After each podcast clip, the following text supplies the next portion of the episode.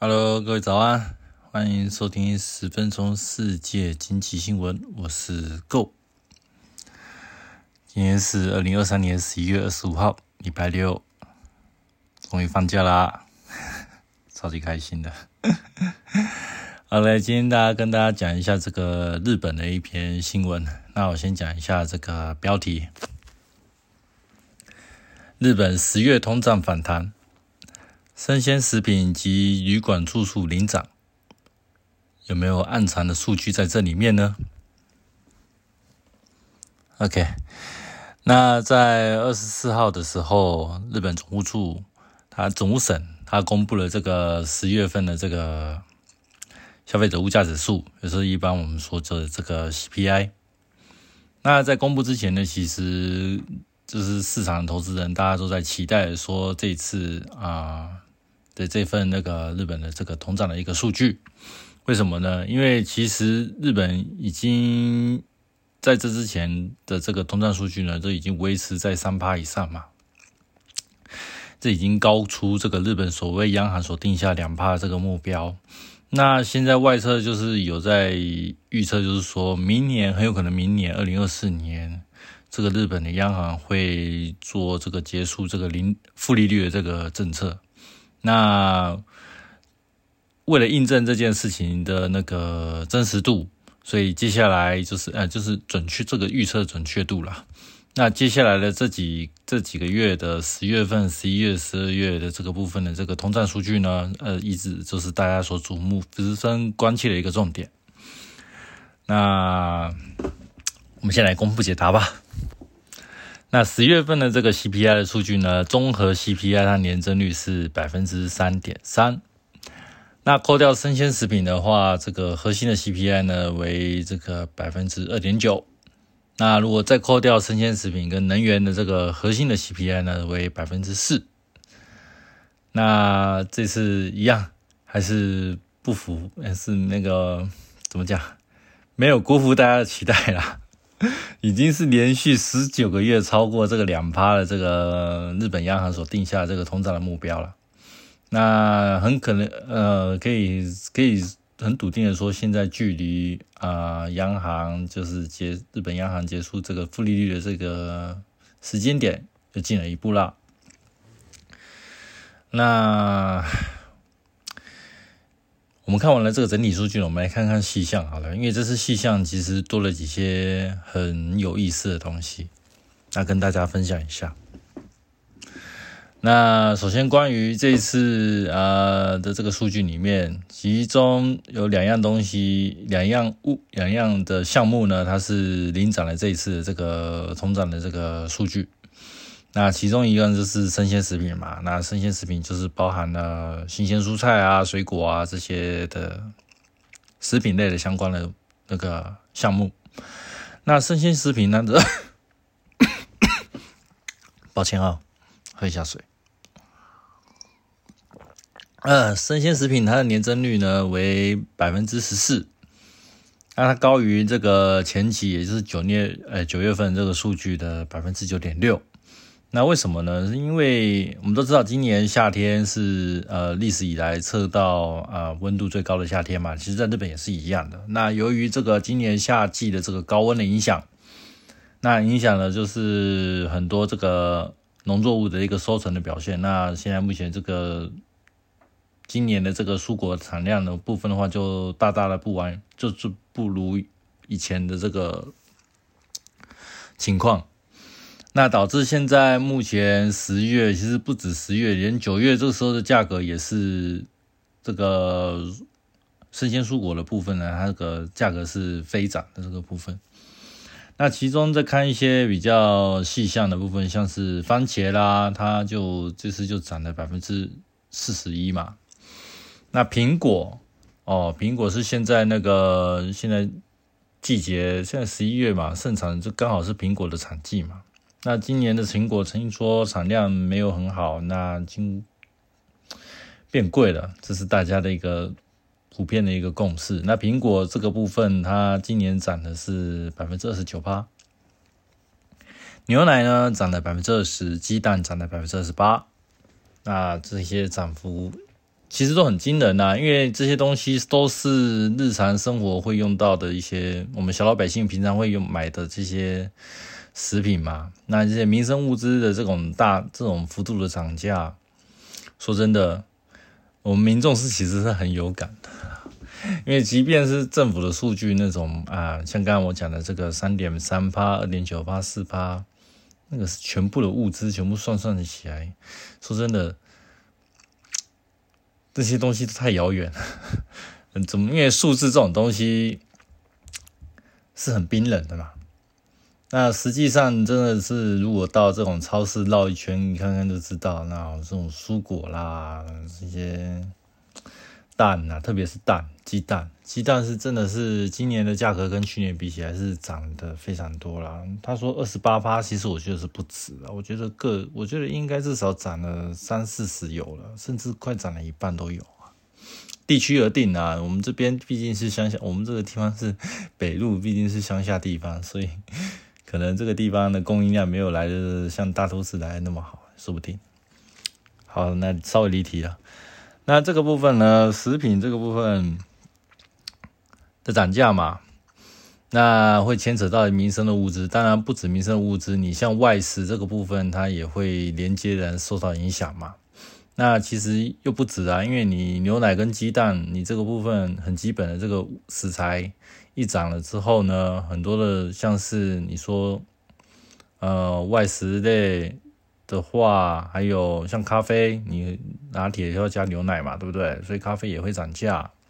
那你做像一般蛋糕或者是面包类这些东西，都会用到鸡蛋跟牛奶嘛，这些东西也会连带的这个部分也会一起涨价。所以外食这些东西一并的就会一起一起连涨嘛，那就是十分让人觉得啊。日子越来越难过了。其实不只是台湾，日本也是一样的。那一般如果来日本来，大家都是希望说能吃到所谓呃新鲜的一些日本的水果嘛，像苹果，日本的苹果是很有名的啊。还有一些像是一些北海道上的一些什么的啊马铃薯啊这些东西都很好吃啊。可是现在可能来的时候呢，你要稍微再准备一下这个钱包，记得日币带多一点。真的是跟以往的价格是有点不一样的啦，对。还有，特别是讲到这次除了生鲜食品之外，呃，旅馆住宿的部分呢，也是这一次领展的这个其中一个项目之一。旅馆就是旅馆住宿住宿住宿的年增率呢是百分之四十二，那跟九月比起来，九月那部分的数据是百分之十八，涨得非常多。那为什么呢？因为现在那个国内外的旅游需求，现在已经开始，日本已经开始在做一个恢复的动作了。特别是啊，我那天才看了一条新闻，就说十月哦，这个外国这个旅客啊，已经恢复到这个疫情前的一个水准了哦。这个因为日本已经开放了这个，就是外国观光客进来日本嘛。那首先呢，就是一些啊，像是。韩国的观光客啊，台湾观光客啊，有一些大陆或是香港地区的观光客，甚至东南亚的观光客，或是欧美地方的，他们都已经，其实都已经等很久了。他已经想说，哦，好久没有出，没有到日本去玩了。说当然就是趁这次开放的时候，当然是第一个抢，第一个就是先进去，对不对？吃一吃日本的拉面啊，或者是去逛逛日本的迪士尼啊，看看那个环球影城啊之类的，就其实蛮多的观光人客。那因为这样的关系，因为需求已经恢复了嘛，那需求恢复的情况之下，那这个价格也会是跟着一起上涨啦，而且。另外哦，因为其实从今年年初开始，就是日本它政府它就因为要推广那个观光嘛，它要振兴这个观光经济的这个部分，它就是有做这个国内旅游的这个补助啊，当然是只有补助日本人这个国内旅游啦，外国客没有。所以你就是一般我们去那个各个都道府县的时候，这个去住宿的时候，呃，就旅馆他们有配合，还会有拿到一些折价券，最多可以折好像。二十趴吧，对我印象中。然后随着今年已经慢慢接入尾声了，所以这个呃旅游的国内这个旅游补贴的政策就已经结束了。慢慢的、慢慢的就结束。所以跟去年那时候的那个呃补贴中的这个政策比起来，跟今年这个比啊，过去的基期比较低，所以相对起来，现在这个政策结束的部分，那当然就是价格恢复到啊一开始那个最初的情况嘛。所以这部分的话，就会造成这个价格上会有落差，这是当然的。所以说，呃。嗯，如果是您是要来日本观光或是旅游的话，在住宿这方面的话，可能你会觉得说，哎，怎么跟我之前三年前来、四年前来那时候的日本的这个住宿的价格，怎么好像贵这么多？不用怀疑，真的是贵很多。因为你也知道嘛，现在大家都抢着要来日本玩嘛，而且现在最近又快到年底了，大家都想来日本滑雪啊，或者是来这边过圣诞节之类的。或是来日本跨年的这些国外的观光客都有很多啦。那第一个你会第一个首先面临到问题是你可能订不到房间。那就算订到房间，你也可能是啊，这个怎么住宿费变贵了？嗯，都有可能。OK，那我刚刚就是标题里面还有提到一个所谓暗藏的数据，那是什么东西呢？什么东西数据藏在里面？然后 是什么东西藏在里面呢？跟大家做一个解答。就是电费跟瓦斯费。那表面上现在目前看到这个，嗯，CPI 这个消费者物价指数的这个报告里面哦，电费跟瓦斯费目前的年增率是个别是负的百分之十七跟负的百分之十四哦。目前看起来好像是跟去年比起来哦，好像是负增长，好像嗯变便宜喽，应该是不错啊。那怎么会说这个部分是有鬼呢？那是因为呢。日本在这一年，他有在做这个电费跟瓦斯的这个补助，特从原本一开始补助是到这个九月为止嘛，后来因为国会这个部分的话，因为说希望可以继续再做延长那个动作，所以勉为其难的就是继续延延延延到三月底，就是这个年度结束为止。那延到三月底的时候，当然。它这个部分的话，这个补贴就开从今年这个十月开始嘛，那个补贴就开始减半了。所以可以看得出来，即便是说呃，在年增率这个部分可能看起来还是一个呃好像变便宜的这个假象，但是实际上我们看月增率，因为从九月到十月份这个落差，就是从刚刚好就是十月份开始这个补助减半嘛。那可以看得出来，这个电费的部分的支出跟瓦斯支出，它在月增率的部分跟九月相比哦，分别是正的百分之十一跟正的百分之八。也就是说，其实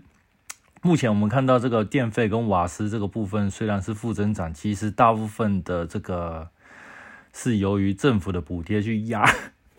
去压抑这个电费跟瓦斯这个费用的这个成长的这个这个效果。所以呢，实际上我们看到这个啊，日本现在目前看到的 CPI 这个部分三点三、二点九跟四点零这个部分的数据呢，应该是还要再往上调，调个几调个几个百分点，才会有办法接更接近于现在目前啊目前真实的一个数据。那除了电费跟瓦斯之外呢，汽油这个部分呢，在目前也是。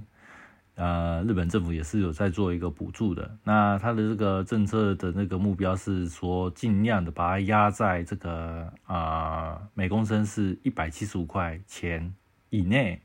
那超过部分的话，它会再给各个的那个加油站业者给做他们做一个补贴，就希望他们把这个价格不要超过一百七十五。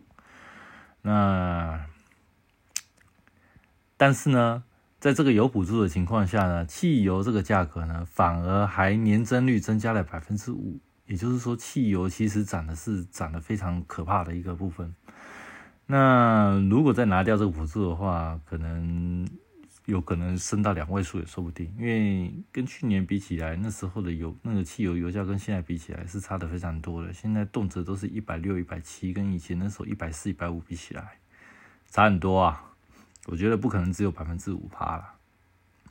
那就有这个部分专家去做一个计算啦，就说如果拿掉这些的这个能源方面的补助的话，那很有可能日本的这个 CPI 的数据呢，至少还要再多加个零点五个百分点。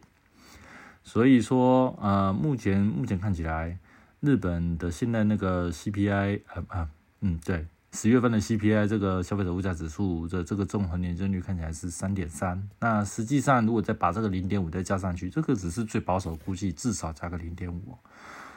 那就变成三点八嘛。那差这个央行目标的部分已经快两倍，所以说。日本政府这一次真的有办法去控制这一次的通货膨胀吗？然后日本好不容易结束了这个三十年的这个所谓的失落的日本失失落的过去嘛，这个失落了三十年，也就是这三十年期间一直长期处在这个通货膨缩的这个情况。那好不容易呢遇到这一次的机会，有办法就是可以达到一个稳定而长长而稳定的这个百分之二的一个目标。但是似乎好像这一次的这个通货膨胀好像来的来的那么的突然，因为第一个呃这些东西涨价主要是呃涨是涨在食品跟能源嘛，那食品能源的部分的话，其实是一般民生用品这个部分最跟我们最确切相关的这个部分，那在。民众这个部分，呃，对于物价上涨的部分感到十分有感嘛？那对于现在目前政府这个部分无作为这个情况的话，那当然这个民怨的这个指数就会慢慢的升高嘛。那有其实，在做这个有民调，就是在显示现在目前这个这个日本政府这个岸田嘛，岸田内阁这个部分的这个。支持度已经跌到目前的那个新低啊，好像只剩下到百分之二十一趴了嘛。那不支持度，也就是对这个大家讨厌这个岸田内阁这个政府这个不支持的这个情绪呢，已经来到了百分之七十四哦，不支持度到百分之七十四，非常夸张啊。那如果说日本如果说下一次选举的时候呢，这个情况。也不知道该怎么选呢，所以说这个啊，接下来日本政府央行会不会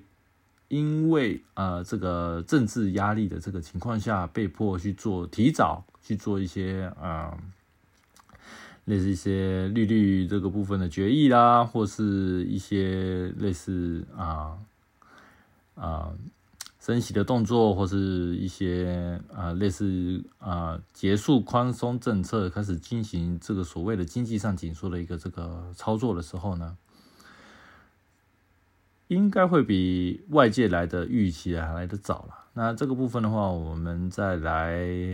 仔细再慢慢的观察一下嘛，因为现在距离明年还有十、十一月跟十二月的数据嘛。我们这时候再对比一下，因为十月这个部分的话，才刚开始，目前这个补贴这个减半的这个成效来开始在开始在做一个发酵的动作嘛。那程序这个部分会做什么样的发展，值得我们慢慢的去观察观察。那今天分享到这边啦，那谢谢今天的大家今天的收听，我们下期再见啦，拜拜。